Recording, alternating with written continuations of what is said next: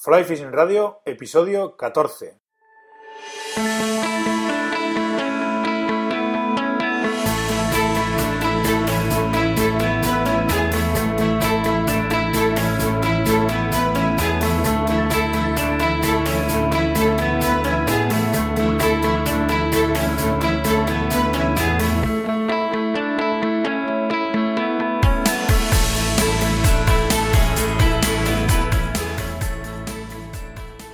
Bienvenidos a un nuevo episodio de Fly Fishing Radio, el primer podcast de pesca con mosca en español. Soy Miquel Coronado y durante los próximos 30 minutos, más o menos, vamos a hablar de pesca con mosca. Hoy tenemos en un, programa bastante completo. Estará en el podcast Gonzalo Alonso para hablarnos de su app My Fishing Maps. También tendremos nuestros 5 minutos con Carlos Azpilicueta. Y quiero estrenar una nueva sección en la que me gustaría que, bueno, que vosotros os implicaseis y, que participéis, que participéis en ella. Luego más adelante os lo explico. Antes de pasar a charlar con el invitado, quiero recordaros que podéis contactar conmigo en flyfishingradio.com barra contacto o, si os atrevéis, ¿eh? porque amenazo con ponerlo en el programa, dejar un mensaje de voz en el WhatsApp del, del programa, que es el 699-437-547. Y ahora ya sí, sin hacerle esperar más, pasamos a presentar al invitado de esta semana.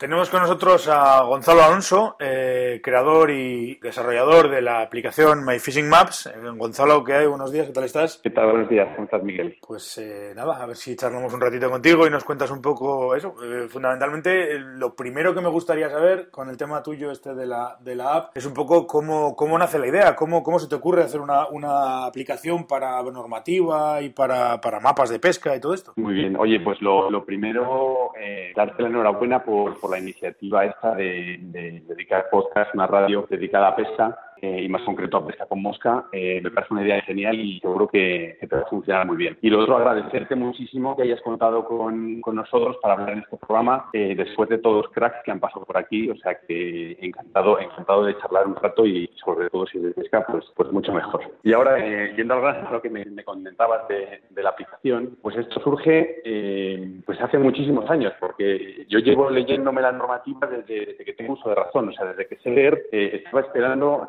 eh, a que la Junta de Castilla y León, que es donde más pescaba yo, pues sacara su, su libretillo para empapármelo y ver todas las novedades cada año, ¿vale? Desde, desde, muy pequeño. Y todo esto pues ha desembocado a lo largo de los años en modernizarlo pues a través de una aplicación móvil. Yo soy pescador desde, ya te digo, desde que tengo uso de razón y, y tanto es así que, que, quise dedicarme profesionalmente a, a temas relacionados con la pesca, eh, más a temas de gestión. Por eso pues desde muy pequeñito sabía que quería hacer, eh, trabajar en eso y, y al final acabé estudiando ingeniería de montes porque era lo más parecido, lo más cercano para acercarme a ese mundo de, gestión de la pesca. Entonces, eh, si combinas dedicarte profesionalmente con la afición, con unas inquietudes por, por las nuevas tecnologías, las aplicaciones móviles, pues eso es el cóctel eh, del que deriva esta aplicación móvil. Correcto. Eh, básicamente, eh, bueno, es una aplicación para el que no, lo, no la conozca, eh, tenéis, la tenéis en myfishingmaps.com y es una aplicación que nos ofrece en principio, la, pues eso, normativas y gestión. Mejor que tú no vas sí, a ver nadie un poco lo, Sí, eso te, te iba a decir. Lo, te, lo, te lo resumo. Sí, que quería un poco eso, que nos sí, dijeras, eh, pues eso, básicamente la aplicación la has hecho tú, entonces yo, yo quería ver, saber o conocer eh, qué nos ofrece exactamente, qué nos ofrece exactamente la, la, la aplicación. Vale, pues te, te, explico. El problema que tenemos todos los pescadores, además que da igual de qué comunidad autónoma seas, eh, si eres eh, más avanzado o menos avanzado, siempre tenemos el mismo problema de la normativa, es que es excesivamente compleja. No sé cuál es tu opinión, luego hablamos si quieres un poco de ello, pero para mí eh, es excesivamente compleja. Entonces, y además de ser compleja, está mal explicada por las administraciones, porque eh, en el mejor de los casos eh, dan un mapa estático en PDF. ¿vale? Eso es como cuando en carreteras nos movíamos con, con, con, un, con un, mapa en papel. Sí, la, con la muy bien, pero ahora ya todos, todos utilizamos navegadores. Correcto. Porque tiene otras ventajas.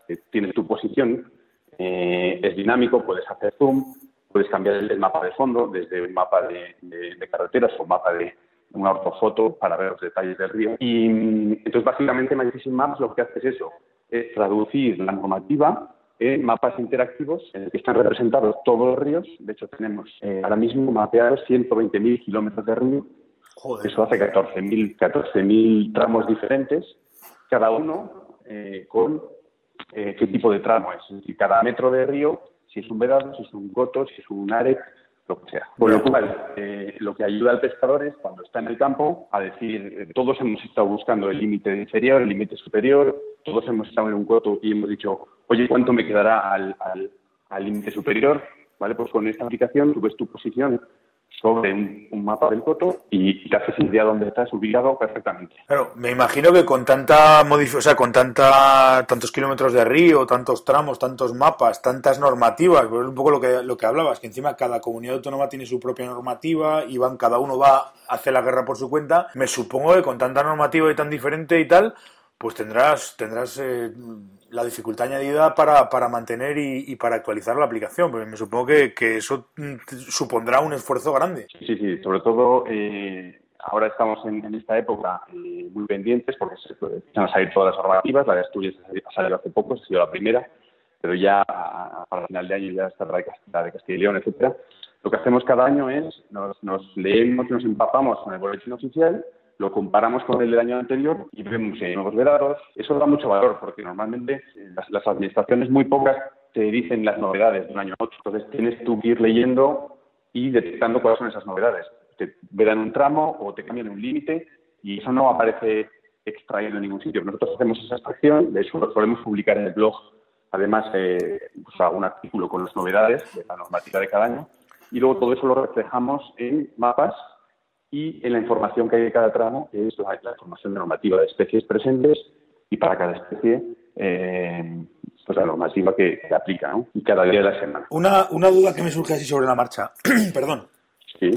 Eh, tenéis, eh, bueno, en principio, tú eres de eres de Burgos, me, me, has dicho antes, creo, me dijiste que, que tú eras, y entiendo un poco que cuando hablas, hablas más que nada por, por la gente que nos pueda escuchar, que no sea de Castilla-León y quiera buscar la, utilidad de la app. Yo puedo preguntar, digo, se me puede ocurrir, digo, joder, esta gente siendo de Castilla-León, lo más fácil que tendrán será Castilla-León y tendrán un poco, por decirlo de alguna manera, más mimo con esa normativa que con la normativa, por ejemplo, de Cataluña o de Andalucía o de Extremadura.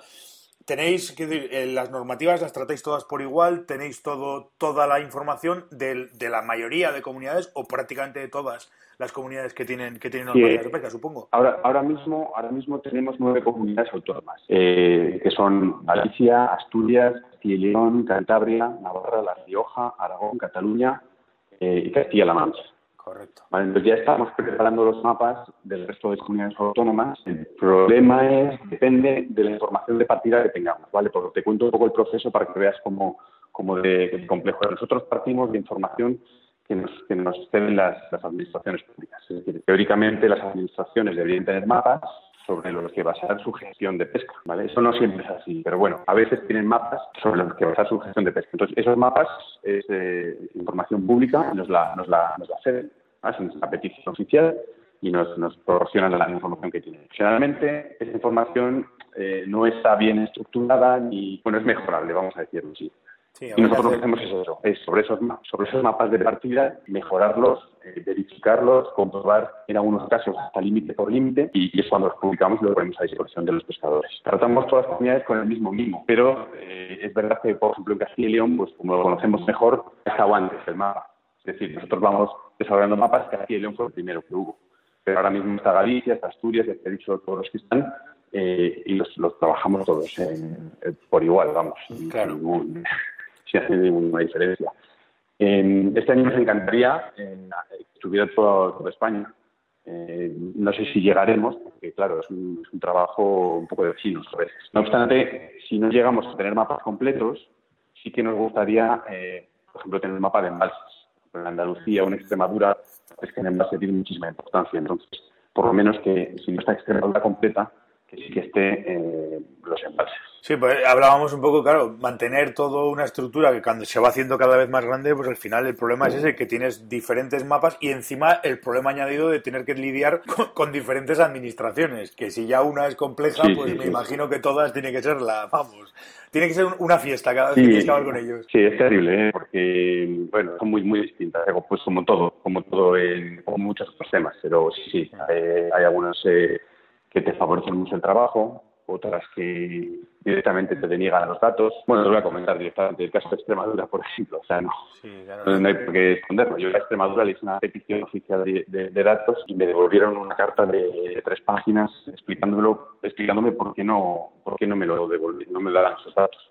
Yo creo que habían tardado menos en darme los datos que en escribir la carta esa. Pero yo, no obstante, eh, seguimos ahí peleándolo y Extremadura para nosotros eh, eh, nos encantaría que estuviera. ¿vale? O sea, que, haremos todo lo posible para que nos costara más. Nos costará más si no tenemos la, ayuda de, la Administración. Claro. No, no, es que además yo entiendo que todo dependerá como siempre en este país, del funcionario de turno y sobre todo de que le vean la utilidad o no le vean la utilidad a las cosas. Las administraciones pues oye, funcionan así, ¿qué le vamos a hacer?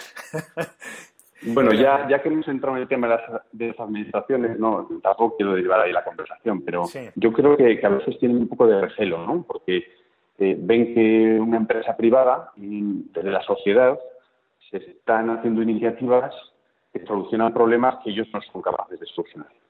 Me explico, o sea, para mí eh, esto si lo he hecho ha sido porque, porque yo lo necesitaba y veía que las administraciones no me lo daban. Las administraciones, la más avanzada, tiene algún mapa colgado en Internet, vamos a llamarlo razonable. las, más avanzadas. En el caso, por ejemplo, te, decía, te decía Gonzalo que en el caso, por ejemplo, de Castilla-León se me ocurre, curiosamente, pero porque yo creo que es la que también, aparte más apuesta por todas estas historias, en el caso de Castilla-León tiene colgados los mapas en PDF, pero claro, son ficheros de, no sé cuántos megas que consultarlos es complejo.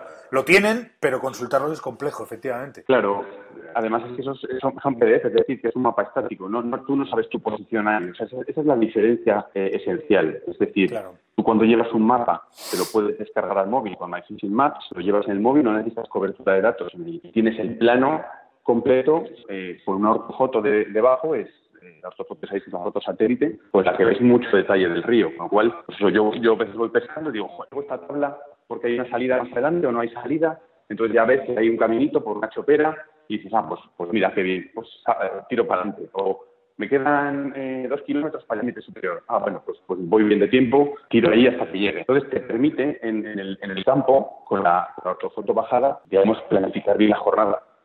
Ese es el, el problema que tienes, el, el estar un poco desubicado.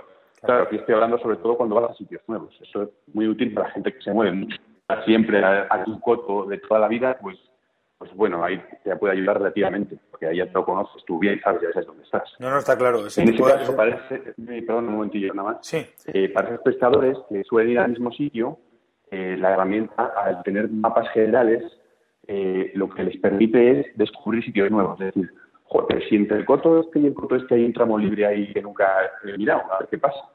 Pues te permite descubrir sitios eh, para investigar. A veces llegas y dices, vale, pues aquí no se puede pescar, ¿vale? Pero muchos otros pues descubres sitios no tan conocidos, ¿vale? Entonces, eh, en ese sentido también es útil. Claro, lógicamente. Volviendo un poco al tema técnico de la, de la, de la app, me gustaría, bueno, en principio me imagino que la tendréis tanto en la plataforma de Android como en la plataforma de, de, Apple, de iOS. Eso es, eso es. la primera, primera versión hace, hace dos años y medio eh, estaba solo en Android, ¿vale? Estamos un poquito probando si tenía sentido, lo que para mí tenía mucho sentido, igual no tenía para otros pescadores, ¿sabes? De, oye, yo al río me voy sin móvil o, nunca voy a mirar mapas en un móvil cuando estoy en el río. Pero bueno, eso lo que hicimos testar la una primera versión en Android y la verdad es que tuvo mucho éxito, la funcionó muy bien y la gente le gustaba, eh, nos, hacía comentarios muy positivos y eso nos animó a, desarrollarlo para toda la plataforma para, iPhone. Claro. De hecho, ahora te diría yo que va mejor la, aplicación en, los iPhones, que son un poquito más potentes en muchos casos y funciona muy bien. Sí, sí, no, y, además es que es lo que pasa, y con este tipo de iniciativas además el miedo al principio, ese primer miedo, es decir, esto mm, a alguien más le gustará, y en el momento que ves que, hay feedback, a mí me ha pasado lo mismo con el podcast. Ya sé que no es comparable, pero bueno, quiero decir, la, el subidón que te da.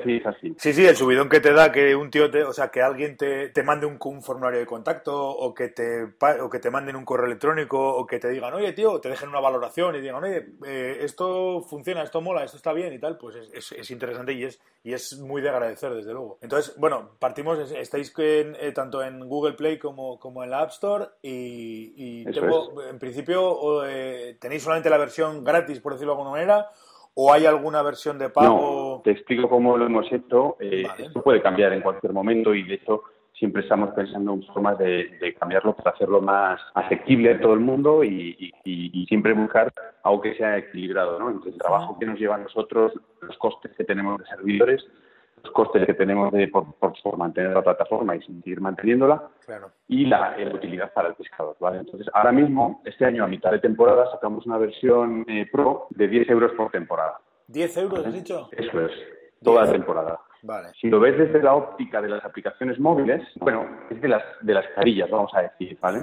Teniendo en cuenta que la, que la gratuita da muchísimo valor, es decir, la gratuita ya tienes mapas completos de todas esas comunidades, puedes ver la, la, ortofoto de detalle, puedes tener información del tramo, o sea, la, gratuita es muy, muy completa. Pero sí que veíamos que había una serie de funciones extra que podían dar un valor adicional a los pescadores, ¿vale? Pues el, el hecho de posicionarte con el GPS el hecho de descargar los mapas al móvil para poderlos llevar en el campo. Eh, una función que es para que, para que te diga la ruta en coche hasta el, hasta el coto. Tú le dices exactamente el puente que quieres ir o al, aparcamiento al que quieres ir al coto, al coto o al trampolida, que quieras, eh, y te dirá la ruta en coche eh, pues con Google Maps, ¿no? Por ejemplo. luego la, la calidad de los mapas. Nosotros pagamos un servicio de mapas para los, para los Pro. Es decir, el que, el que, no, el que, el que tiene la versión Pro tiene mapas de más calidad que el, que el resto. Todas son pequeñas cositas, pero que hacen que la aplicación sea todavía mucho más potente. Entonces,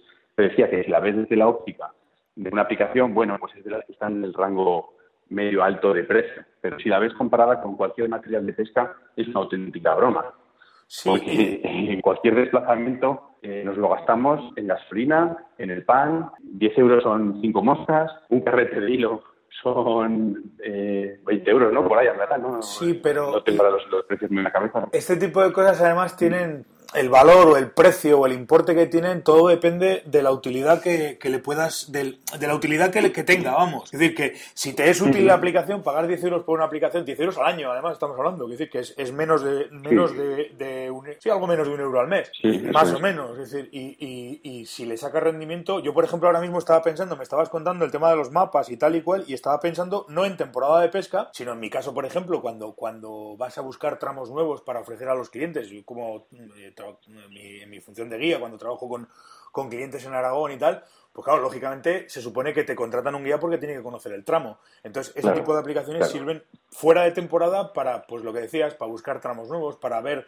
entradas, accesos aquí. Quiero mirar a ver cómo puedo llegar aquí y tal. Le veo, le veo mucha utilidad en ese, en ese aspecto. Y luego, luego en temporada de pesca, pues bueno, ya te metes en la vorágine de la temporada de pesca y, procuras ir a sitios que ya conoces de antemano. Pero sirve, sirve, joder, yo le, yo le veo esa utilidad. Es decir, a una, a una, aplicación, a, una herramienta casi de de planificación de, salidas, que siempre es interesante, desde luego. Sí, ahí te, te, voy a hacer un adelanto de algunas de las funciones. Eh, ya hablaremos más adelante, pero no están totalmente definidas para la próxima temporada.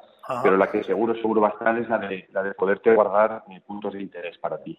Claro. Entonces, eh, lo que tú has dicho, es decir, voy a, voy a ver en invierno una zona de río, de paso veo los pesaderos y además me apunto ahí voy tomando puntos eh, de los accesos o de donde hay un parking, ¿vale? Esos son puntos que te los guardas para ti. También los puedes compartir con el resto de, la comunidad, si hay alguno que, puede interesar, pero bueno, ya sabemos cómo son los pescadores compartiendo nuestros puntos de interés y, bueno, en principio es para que sea privado y que cada uno tenga ahí sus, sus, puntos, ¿vale? Entonces, bueno, eso es un adelanto de, cosas que, va a haber. Pero bueno, que vamos por ese camino, ¿no? De que sea una navaja suiza, vamos a decir, de la, de la pesca, ¿no? De una herramienta imprescindible para el pescado para estar al día de, cómo cambia la normativa o de, cómo están los ríos. Sí, sí, no, además eso es importante. El, tema, no solamente la parte de encontrar tramos, de visitarlos y demás, sino conocer, tener de primera mano la normativa, porque incluso hay veces que te juntas con un guarda y ni siquiera ellos mismos, o, un guarda, o, te o para la Guardia Civil o lo que sea, y,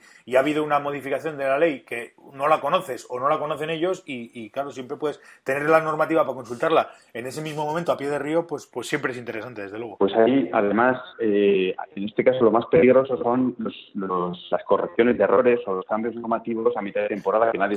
Por ejemplo, el año pasado, como no había agua, que sigue sin haberla, pero bueno, eh, como no tenemos agua, que se cerraron un montón de ríos. En La Rioja se cerraron, eh, en Cantabria se cerró la temporada entera. Y en Castilla y León se cerraron varios ríos, sobre todo de la cuenca del Águeda, pues un mes antes de lo, que les correspondía. Y, eso, eh, es casi imposible enterarse. Es casi imposible enterarse. Porque hay que estar atento a que salga el boletín oficial y, pues bueno, a veces la gente lo, dice en redes sociales y tal, pero con esto nosotros lo que hacemos es estar siempre atentos, tenemos alertas, nos avisa el, el, boletín oficial cuando hay cosa que pesca y, lo, y cuando hay cambios de estos tan drásticos los publicamos en el mismo día o, con muchísimo día siguiente. Claro. De hecho, para que te hagas una idea de lo que nos pasó este año, muchos pescadores nos escribieron, nos escribieron diciendo que estamos mal. Y era porque habíamos incorporado cosas de, un día antes. Entonces, oye, ¿tenéis como de lado no sé qué río? Ah, no recuerdo el nombre. Eh, y, es un tramo libre. Digo, sí, sí, es un tramo libre, pero ahora mismo nos había dado por falta de agua y esto es de ayer. Entonces, hasta ese punto eh, intentamos afinar, ¿vale? Claro, claro, claro. Además, si te acostumbras a, a, a, utilizar ese tipo de aplicaciones, yo pensando como usuario, pues evidentemente, lógico, pues, pues, pues al final ya pues, lo tienes ahí, pues lo miras, lo consultas y habrá quien te lo, y habrá quien te lo revise y tú simplemente lo que haces es eh, leerlo, sin más. ¿no? Es, es, es, una, es, es la utilidad, es lo que te decía antes pagar por una aplicación, si no, tiene, si no, le, si no te da utilidad, pues no, no, no pagas. Pero si tienes una utilidad y tienes un valor añadido que te, que te hace las, las cosas más fáciles, 10 euros no me parece. A ver, pagos de golpe en una aplicación móvil que estás acostumbrado a pagar menos, Puede parecer que sea caro, pero, pero si lo miras en perspectiva estamos hablando de menos de un euro al año, o sea, menos de un euro al mes. Con lo cual, pues... Bueno, esa es nuestra idea. ¿eh? De todas formas, eh, ya te adelantaba antes, estamos trabajando este tema de los precios en dos líneas. Uno es que paguen las administraciones, ¿vale? Eso, eso es lo que más nos gustaría a nosotros, ¿vale? Es decir, que la administración se dé cuenta que es una herramienta útil para la gente que tiene licencia de su comunidad y que nos abone a nosotros una cantidad al año para que todos los pescadores tengan todo gratis, ¿vale? Esa sería la mejor para todos. Lo que pasa es que no, esa, esa la veo difícil porque no, no, no, les acaba de encajar, no lo acaban de ver, no, no lo sé, ¿vale? No sé si, si yo no sé transmitírselo lo suficientemente bien. Las vale, y cosas no, no son, no son no son nada amigos de ese tipo de cosas, pero bueno, oye, es lo que hay. Pues es un tipo de contrato extraño, ¿no? Porque ellos están más acostumbrados a yo te pago, tú me haces una aplicación que es mía. Lo que pasa es que las aplicaciones hay que mantenerlas, hay que actualizarlas. Entonces, no, no, eh, normalmente cuando compran software de este, lo que está pasando es que pues, durante un tiempo está, está actualizado y luego ya se muere ahí. Entonces, nosotros la propuesta que les hacemos es esa, decir, oye, eh, nosotros nos, encargamos del mantenimiento de la plataforma y de los mapas y de todo. Mm. ¿vale? Y luego la otra línea que estamos trabajando es la de buscar un rango de precios distinto ofreciendo distintas cosas. Es decir, pues es que hay gente que igual no necesita todas las funciones y no quiere pagar 10 euros, pero igual por, por 0,50 o por 0,70 tiene un par de funciones que son las que él necesita. Entonces, es eso, hacerlo, modular. Sí, hacerlo modular. Eso es, hacer módulos, que es otra opción. sin hacerlo demasiado complejo, porque también se mete mucha complejidad. Pero eso, es decir, que haya precios para todos los bolsillos y para todas las necesidades de pesa. Eh, yo siempre voy al mismo tramo, no necesito la normativa, pero sí que me gusta tener el GPS para saber dónde estoy, dónde está el coche, no sé cuántos. ¿vale? Pues, pues igual esa persona por 0,70 o 0,50, no sé si ahora mismo, pues lo puede tener. Ya, ya te entiendo. Esa es la idea. Oye, pues eh, muy interesante. Ya seguiremos, seguiremos en contacto y ya Oye, yo, yo encantado, Miquel, te, reitero la, enhorabuena porque me parece una iniciativa chulísima. Eh, ya están, están cambiando las formas de comunicarnos, entonces el, vídeo y el audio está claro eh, que, que, lo, van a pegar fuerte y están pegando ya. Entonces yo te doy la enhorabuena y, encantadísimo de que charlemos. Eh, sea de pesca y de tecnología, lo que quieras. Sí, además tenemos, tenemos los mismos vicios tú y yo, la pesca y la tecnología, diferentes, diferentes eh, vertientes, pero, pero sí, a mí todas estas cosas, de hecho, por eso es una de las razones por, la que, por las que está este podcast en funcionamiento y claro, pues eh, al final se trata de estar un poco y de conocer y de, y de, y de hacer pues lo que más nos gusta en realidad. Esto empezó siendo una prueba y, llevamos ya con este, este es el, programa 14 y espero que espero llegar muy lejos, o sea que fíjate. Y lo mismo que, lo mismo que te digo a ti, yo espero que vosotros pues tengáis un recorrido muy largo. La verdad es que me parece que la aplicación es muy interesante y sobre todo muy útil y, puede ser puede ser una herramienta pues pues lo mismo que el que se lleva el chaleco, la caña y el vadeador pues, pues que lleve el móvil con, con, esta aplicación porque se le puede sacar mucho rendimiento. en principio... Esa, es, la, esa es la idea. Esa es la idea. Eh, te voy a decir la página web. Que Eso te iba a decir. También, que es mapasdepesca.es ¿vale? Para que todo el mundo lo pueda escribir, mapasdepesca.es. Eh, ahí te deriva la otra. Y el nombre en inglés, como curiosidad, está porque realmente tenemos una vocación internacional. Es decir, es que a nosotros lo que nos gustaría es hacer un mapa del mundo de pesca, ¿vale? Para que si te vas a Estados Unidos y puedas seguir usando la aplicación, o te vas a, a Austria o a la Patagonia chilena. Pero bueno, eso es solamente una vocación por eso el nombre es en inglés. Pero de momento eh, nos conformamos con esta próxima temporada tener de toda España y, y, dar servicio a todas las comunidades autónomas. Pues nada, en principio, pues eso, recordaros, os dejaré de todas formas en las notas del programa tanto el, los el enlace a la web en castellano como en inglés y también en los enlaces en la tienda a la, a la Apple Store y a la tienda de, de Google, a Google Play. Y nada, Gonzalo, pues darte las gracias por atenderme y seguiremos en contacto. A ti, Miquel, muchísimas gracias. Venga, estamos. Hasta luego. Un abrazo.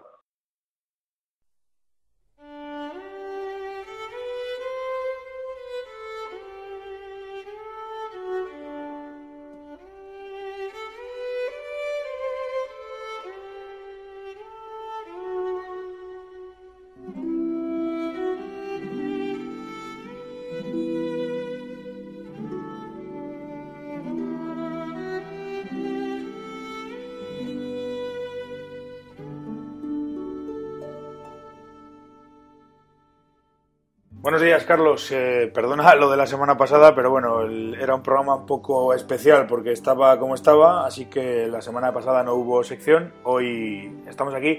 En vez de cinco minutos te daré seis o siete. Bendito seas, Miquel. Yo creía que, ya no contabas conmigo. Después del primer experimento dijiste hasta aquí. No solamente, no solamente eh, tienes tu sección, sino que además me consta porque ha habido gente que me ha, que me ha dicho que que le gustó bastante el tema de los cinco minutos. Bueno, pues, eh, pues muy bien, Miquel. Pues gracias. ¿Qué te iba a decir, Miquel? Eh, te iba a comentar, cuando parecía que estaba ya todo inventado en esto del mundo de la pesca, estas dos últimas entrevistas, la de la semana pasada de Luis Guerrero y esta última que acabas de tener con Gonzalo Alonso, de My, de My Fishing Maps, le da gusto, ¿verdad? Gente emprendedora que todavía tenga ideas, iniciativas y que innoven alrededor de la pesca con mosca, me parece unos chavales fantásticos. Sí que es verdad, sí, sí que es verdad que además se mueva alrededor de, alrededor de, un, de un tema como este. ¿Sabes? Eso mm, al final a mí personalmente me, me, gusta mucho porque, porque vamos a acabar poco a poco entre cuatro zumbaos que se nos ocurren cosas raras, vamos a acabar, vamos a acabar haciendo una, una, una industria de esto y habrá que, y, y, a la larga, más adelante me imagino, pues pues habrá quien se pueda ganar la vida con esto. Ah, ya los hay, pero decir, pero será más, no será tan raro que haya gente que se, lo, que se pueda ganar la vida con esto.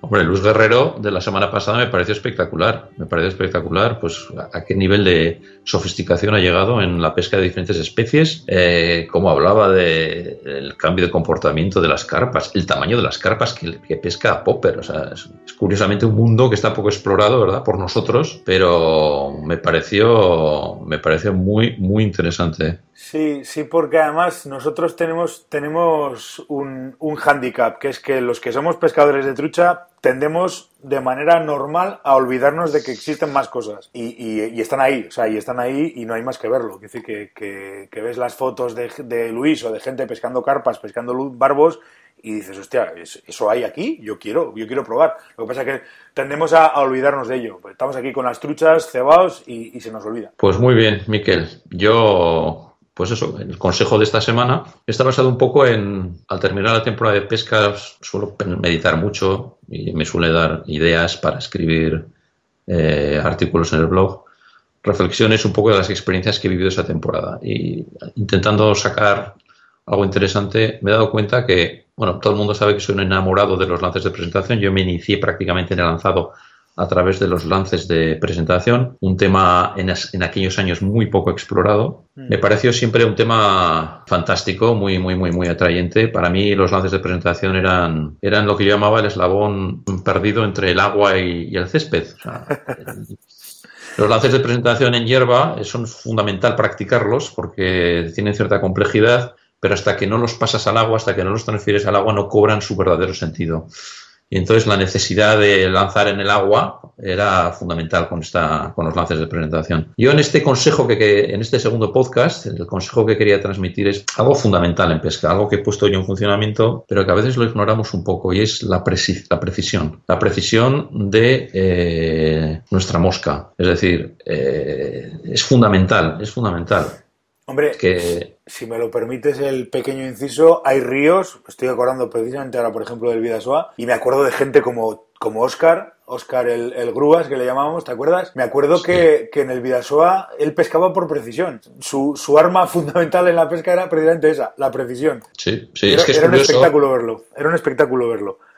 Es curioso que cuanto más precisos seamos en la posada, eh, menos historias vamos a necesitar con lances de presentación. Por cada centímetro que nos alejemos del punto donde queremos posar la mosca, que para mí el ideal es en el marco de la ventana donde el pez se está cebando, donde localizamos al pez, el marco de visión de, del pez, posar la mosca allí, eh, por cada centímetro que nos alejemos de este punto ideal, nuestro lance de presentación pierde un importante porcentaje de efectividad. Cuanto más precisos seamos capaces de hacer, menos historias vamos a tener que hacer con la línea, menos compensaciones, menos remiendos, menos S, etcétera, para compensar las diferentes corrientes y evitar así el, el, dragado de la mosca. En cantidad de ocasiones, si somos capaces de ser precisos, con un solo lance nos va a bastar. El hecho es que, no sé por qué, la tendencia del pescador en general es a tener derivas demasiado largas, sobre todo en badinas, en ríos más anchos y tal. Tenemos derivas demasiado largas para cuando llega la mosca al sitio donde queremos, esa mosca ya ha ganado tensión, tensión innecesaria en las cuales, eh, con la cual el pez es, el pez es un experto eh, identificador de, no, no, solo ya de, de, movimientos no naturales del insecto, sino de naturales, de movimiento, de tensiones en, en, en, en la deriva del, insecto. Son expertos, distinguen perfectamente lo que no flota con naturalidad absoluta. Yo recomiendo que dentro de las prácticas de lanzado que hagamos nos centremos mucho en precisión. Precisión dentro del aro, precisión a un lado de la, de la, del aro, a un lado del otro, más adelante, más atrás. Y os voy a dar un truco para... Un truco que, que funciona, que no es mío, pero que funciona, es conocido, tiene muchos años pero funciona muy bien, sigue funcionando muy bien. Un truco para ser más preciso. La posición normal que necesitamos para ser lo más preciso posible es una posición cerrada, la típica posición cuando, cuando lanzamos un dardo. Nos colocamos el cuerpo cerradito, el brazo pegadito y la mano lo más cercana posible al, a los ojos, al, al, campo de visión que establecemos con el objetivo. Estoy visualizando la posición y me veo, me viene a la, a la, a la memoria los vídeos estos de Joan Wolf que sale precisamente haciendo eso, con la, con la sí, presión, sí. el puño entre los dos ojos y, y haciendo, haciendo ejercicios de precisión. Eso es. Eso es, John Wolf es la que hablaba de este triángulo de visión en el cual tiene que transcurrir nuestro, nuestro golpe de lanzado. ¿no? Sin embargo, fue un pescador inglés, Charles Jardine, un muy popular maestro de pesca inglés, eh, muy popular en los medios, muy activo en medios de comunicación y revistas, el que hablaba de un pequeño movimiento, un movimiento muy sutil con el codo que podemos ejecutar eh, justo después, justo a la vez de la parada frontal. El movimiento es muy sencillo. Imaginaros, por ejemplo, que estamos haciendo una pantomima eh, en el esquí. Generaros esquiando con los dos palos, un palo en cada mano y el movimiento que hacemos con los palos. Pues ahora centraros en el brazo derecho. Ese movimiento del codo hacia abajo pegado en el cuerpo, si coincide con la parada frontal, y lo que hace es crear un poco más de velocidad eh, en la posada, eso por un lado. Y por otro lado, lo que hacemos es también hacemos eh, alinear muchísimo más ese lance que con el brazo más abierto se nos va un poquito de lado al cerrarlo con el cuerpo y acelerarlo con ese lo que llamamos codazo, mmm, trasladando el codo hacia atrás, pegado al cuerpo.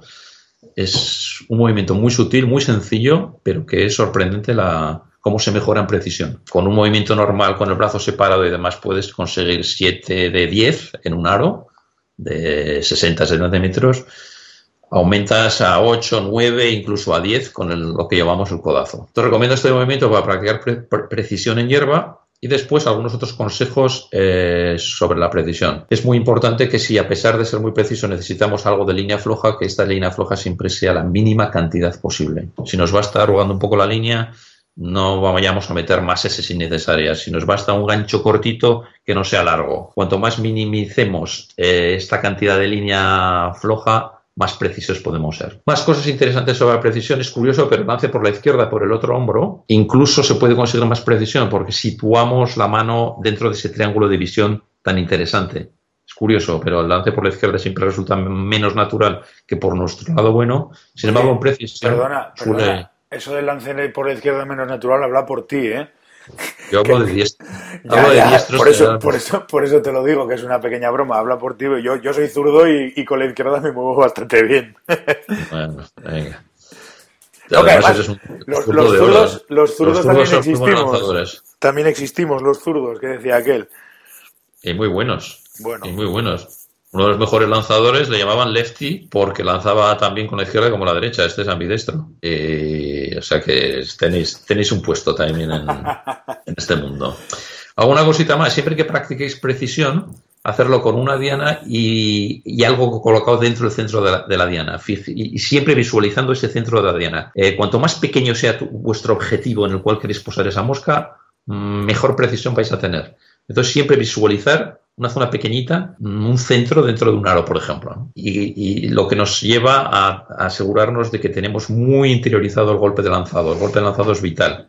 Tenemos que olvidarnos de él cuando estamos lanzando precisión. Tenemos que centrarnos en la diana y tenemos que olvidarnos de lo que estamos haciendo con la línea y de lo, que pasa atrás. Para eso es fundamental, una vez más, como os decía la semana, en el primer podcast, que tengamos muy interiorizado el golpe de lanzado muy automatizado, un movimiento absolutamente natural y clonado, eh, que seamos capaces de clonar el mismo lance una, una y otra vez. Nada más. Eh, este es el consejo de esta semana, practicar precisión como eh, incluso sustituto a muchos de los lances de presentación. Cuanto más precisos seamos, y para mí la precisión correcta es dentro del marco de la ventana del pez, de la ventana de visión, si, si, si, si la mosca la posamos dentro de la ventana podemos asustar por el chof, por el ruido, por el bajo, y si la mantenemos y si la posamos lejos o fuera de esa ventana, aumentamos el riesgo de que esa mosca llegue a pasar por encima del pez con, tensión, no ya con rayado, que eso ya es un descaro absoluto, sino con algo de, tensión y eso es absolutamente malo. Nada más, eh, en el blog de Flycastinger vais a encontrar cantidad de información sobre ejercicios de lance de presentación y demás. Eh, podéis utilizar las herramientas de búsqueda que tengo ahí y vais a encontrar, pues, pues como os digo,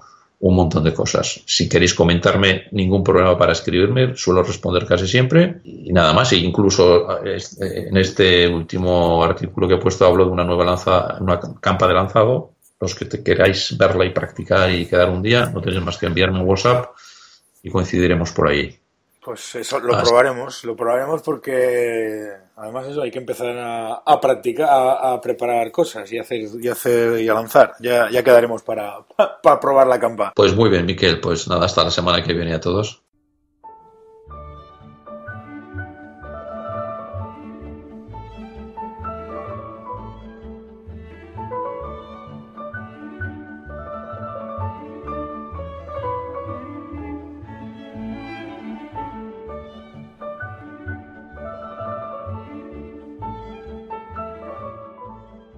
Pongo un poco poético para esta nueva sección que le vamos a llamar la captura de tu vida y en la que me gustaría que compartiésemos esa captura que tenemos grabada a fuego en nuestra memoria. No tiene por qué ser el pez más grande o el más espectacular que hayamos pescado, pero sí que el que nos ha marcado de alguna manera como pescadores.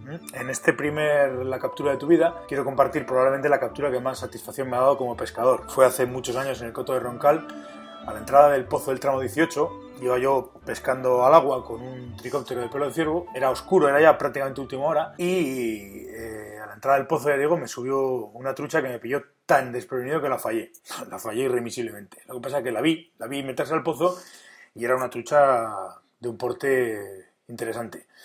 Al día siguiente volví únicamente para ver si le podía pasar la mosca y, pescarla, pero me vio y se, se metió al pozo. Y el tercer día, que además era el último día de temporada, la conseguí colocarme, conseguí ponerme en mi sitio, mandarle el, tricóptero, el mismo, y la, cogió, subió, la cogió y la clavé, la peleé y la conseguí llevar a la sacadera. Le hice una foto, que estaba yo solo, y os la dejaré, por cierto, en las notas del programa para que la veáis. Era una trucha vieja y, que se veía que, era una superviviente. La devolví al agua y así terminé aquella temporada. Y esa es un poco la captura de, de mi vida. Si alguno de vosotros quiere contar al resto cuál ha sido la captura de su vida, pues puede usar el formulario de contacto en flyfishingradio.com con barra contacto o dejar un mensaje de voz en el WhatsApp del programa que es 699-437-547. Gracias a todos por dejar eh, valoraciones de 5 estrellas en iTunes y gracias por valorar y comentar en iBox también. sobre todo muchas gracias por estar ahí al otro lado y hacer que este podcast sea posible, pues si no estuvierais ahí, pues esto no tendría ningún sentido. Y nada, nos volvemos a escuchar el próximo martes en un nuevo episodio de Fly en Radio. Hasta entonces, por todos bien y sed buenos.